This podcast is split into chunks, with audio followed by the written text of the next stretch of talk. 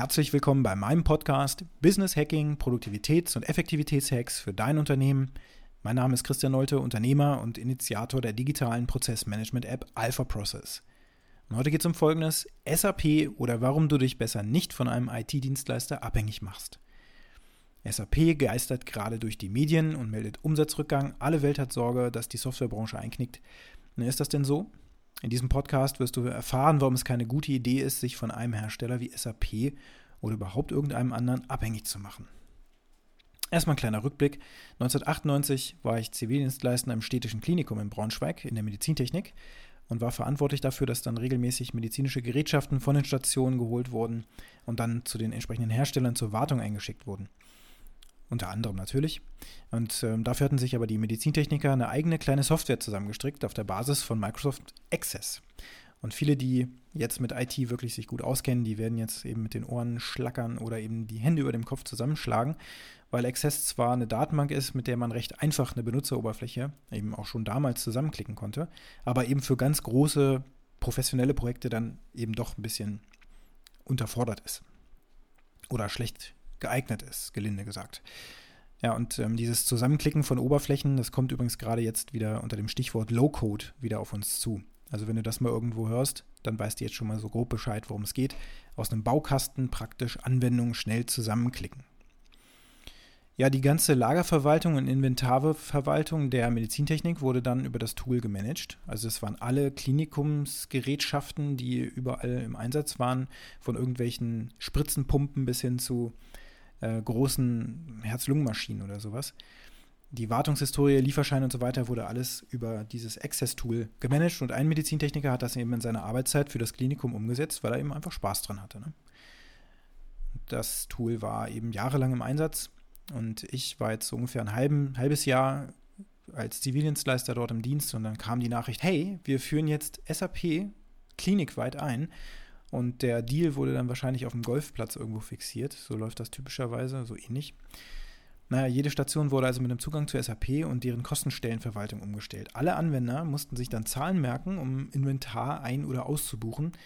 Ja, sogenannte Kostenstellennummern. Und wenn du schon mal was damit zu tun hattest, dann wirst du wahrscheinlich jetzt Magenkrämpfe kriegen, weil das von der Usability natürlich Schrott ist. Ja, so eben auch die Medizintechnik. Und alle waren am Fluchen, haben versucht mit den SAP-Beratern Lösungen zu finden, um die Arbeitsweise dann einfacher zu machen. Aber nein, das wurde alles nicht umgesetzt. Es gab immer gute Gründe dafür, das so zu belassen, wie es eben war. Ja, auf mich machten die, die Berater damals dann eher den Eindruck, dass sie verhindern sollten, dass das System überhaupt an die Anwender angepasst werden wird. Ähm, das würde halt einfach auch zu viel Aufwand bedeuten. Ne? Das System war damals von der Usability her schon stark veraltet und das hat sich auch mit den ganzen neuen Versionen dann auch nicht verbessert, so wie ich das einschätze. Und im Grunde ist ein SAP-System eben eine sehr, sehr große Datenbank mit Auswertemöglichkeiten, die für die Kunden dann spezifisch umgesetzt werden und deckt alle wichtigen Unternehmensbereiche wie zum Beispiel Controlling, Personalwesen, Kundenmanagement, Produktlebenszyklusmanagement und so weiter ab. Das ist eben ein sogenanntes Enterprise Resource Planning System, ERP ein großer, großer monolithischer Block, der fast alles eben bestmöglich abdecken soll und an die Prozesse der jeweiligen Konzerne angepasst wird. Also so ein Klinikum ist ja letzten Endes auch so eine Art Konzern. Da allein der Begriff dann Ressource schon etwas kompliziert wirkt, das merken wir übrigens auch in unseren Live-Demos von Alpha Process, da haben wir dann natürlich in Alpha Process auch so ein Ressourcenmanagement drin. Ähm, und da gibt es dann jedes Mal Erklärungsbedarf. Und ähm, auch Prozesse natürlich nicht gerade ein Lieblingsthema des durchschnittlichen Unternehmers sind, obwohl jeder weiß, wie wichtig das ist. Ähm, ja, also die Zielgruppe für SAP ist natürlich ein großer Konzern. Die wissen dann, wie wichtig sowas ist. Sowas wie Shell, Volkswagen, Siemens, Bosch und so weiter. So, alle setzen sie SAP an der einen oder anderen Stelle ein. Das verursacht aus meiner Sicht aber einen riesigen wirtschaftlichen Schaden. Warum? Einmal SAP-Nutzer, immer SAP-Nutzer. Davon wegzukommen ist schwer bis unmöglich. Es gibt natürlich Alternativen am Markt, Oracle, ABAP, Siemens Teamcenter und so weiter und so fort, aber die haben dann alle ein ähnliches Geschäftsmodell, nämlich folgendes. Möglichst die Konzerne dazu kriegen, das System einzusetzen, eine Datenbank aufbauen, die eigentlich einfach sein kann. Die wird aber möglichst kompliziert aufgebaut, sodass nur Experten am besten mit einer eigens entwickelten Programmiersprache, bei SAP nennt die sich dann ABAP und jeder, der irgendwo eine Ausbildung gemacht hat als Programmierer oder eben auch ein Studium oder so, der hat diese Programmiersprache nirgendwo gelernt, weil das eben eine sogenannte proprietäre Sprache ist, also etwas, was das SAP sich ausgedacht hat, aber sonst keiner ähm, ja, industrieweit irgendwo nutzt oder so. Ähm, ja, das heißt, diese Programmiersprache ist dann eben so, dass man äh, ja, Spezialentwickler braucht, die super teuer sind oder eben ausgebildet werden müssen. Ja, am Ende bietet man auch Schnittstellen natürlich an, aber die verkompliziert man extrem, sodass eben auch hier Experten damit dann nur noch arbeiten können. Und die Daten, die in SAP liegen, werden so aufgebaut, dass sie durch die ganzen Nummern die Daten dann im Grunde fast verschlüsseln.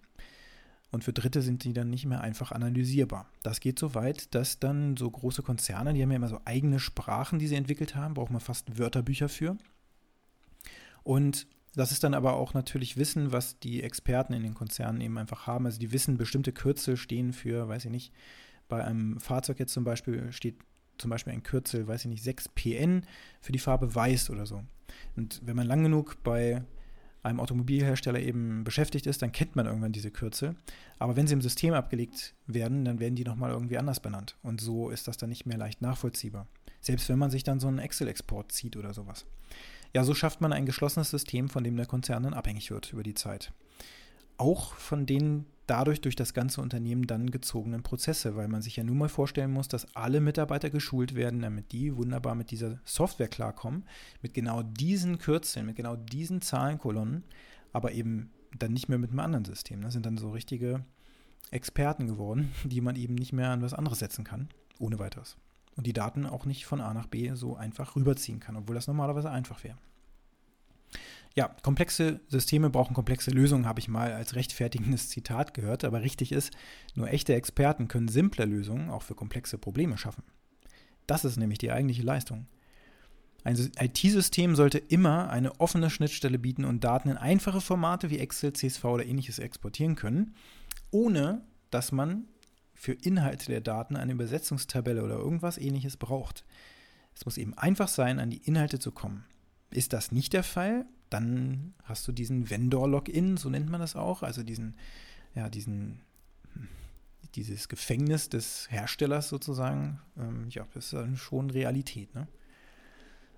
Ja, also eine, ich hatte jetzt gelesen, dass Shell in Belgien, glaube ich, ähm, so ungefähr 1,9 Milliarden US-Dollar für ausgeben wird, auf die neueste SAP-Version abzugraden. Ja, was wird dadurch besser? Schneller, effizienter. Müssen dann weniger Mitarbeiter geschult werden, weil die neue Version so viel einfacher ist? Komme ich schneller und einfacher ohne viel Nachfragen an die Daten? Brauche ich günstigere Hardware für das neue System? Wächst die Software nun schneller, einfacher mit meinem Unternehmen mit? Die Antwort auf all diese Fragen ist natürlich nein, nein, nein, nein, nein. Es wird nämlich teurer an jeder einzelnen Stelle. Und das ist auch der Grund, warum SAP gerade völlig ablust. Die Software ist veraltet, kommt mit neuen Cloud-Strategien und unendlich skalierenden Systemen, so wie man das von Amazon und Co. kennt, eben nicht mehr klar. SAP wird jetzt Jahre dafür brauchen, die Software umzustellen. Und einen Quickfix dafür gibt es nicht. Da gibt es auch diverse Studien, kann man mal googeln. Wird jetzt Jahre dauern, bis SAP da wirklich aufgeholt hat. Das ist schlecht für alle Großkonzerne, dass die jetzt in dieser Abhängigkeit sind, aber nicht mehr einfach rauskommen. Ne? Sie sind dann verdammt dazu, eben Milliarden zu investieren, um Updates zu fahren. Und ähm, ja, im Grunde ändert sich dann aber an der Software selbst erstmal gar nichts. Die Zukunft sind aber kleine spezialisierte Systeme, die durch sogenannte Container-Architekturen auf Standard-Cloud-Plattformen wie Amazon, äh, Google Cloud, Azure und so weiter installiert sind und praktisch unendlich skalieren können. Shell wird voraussichtlich bis 2027 brauchen, bis das Update dann durch ist und bis dahin sind die Elektroautos an jeder Ecke und das Investment an der Stelle völlig sinnfrei. Das bindet natürlich Kapital für alles, was man sonst schnell und unkompliziert machen kann. Ne? Jetzt haben wir das Jahr 2020. 2020. Immer noch haben wir Faxgeräte in Unternehmen und immer noch sperrige Tools wie SAP, deren Nutzer täglich heulen, weil sie so frustriert sind. Und wie ich auch aus ähm, diversen Gesprächen weiß, auch extrem demotiviert sind, weil kleinste Update, Updates am System dann Quartale bis Jahre brauchen oder eben nie passieren. Roadmaps habe ich gesehen, wo die einzigen Verbesserungen für die kommenden zwölf Monate dann waren, dass die neue Version ausgerollt wird, ohne signifikante, von Nutzern schmerzlich vermissten Features. So macht man sich dann abhängig. Als kleiner Unternehmer oder Unternehmer mittlerer Größe solltest du eben extrem vorsichtig sein. Bei Alpha Process haben wir jetzt zum Beispiel all das berücksichtigt. Offene Formate, Excel, CSV von allen Daten zu jeder Zeit, denn Die Daten gehören dir. Und zwar immer. Eine offene Schnittstelle, damit du eben schlau andere Tools anbinden kannst und nicht dem Mythos der eierlegenden Wollmilchsau glaubst, weil man nämlich heutzutage eben schlau spezialisierte Tools zusammendrahtet. Und nein, Konkurrenz belebt nämlich das Geschäft.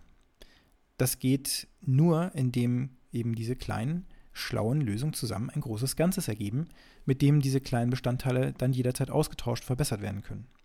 Also, mach dich bloß niemals von deinem IT-Dienstleister abhängig. Es wird dich nämlich unglaublich viel Geld kosten. Die Frage an dich lautet, wo ist dein Unternehmen abhängig von einer IT-Lösung und was kannst du tun, um diese Abhängigkeit in den kommenden Monaten aufzulösen? Mit diesen Gedanken wünsche ich dir jetzt noch einen produktiven Tag. Und wenn du Lust hast, dann bewerte diesen Podcast natürlich gerne und schick mir Feedback auf allen Kanälen. Ich freue mich jederzeit von dir zu hören. Bis bald.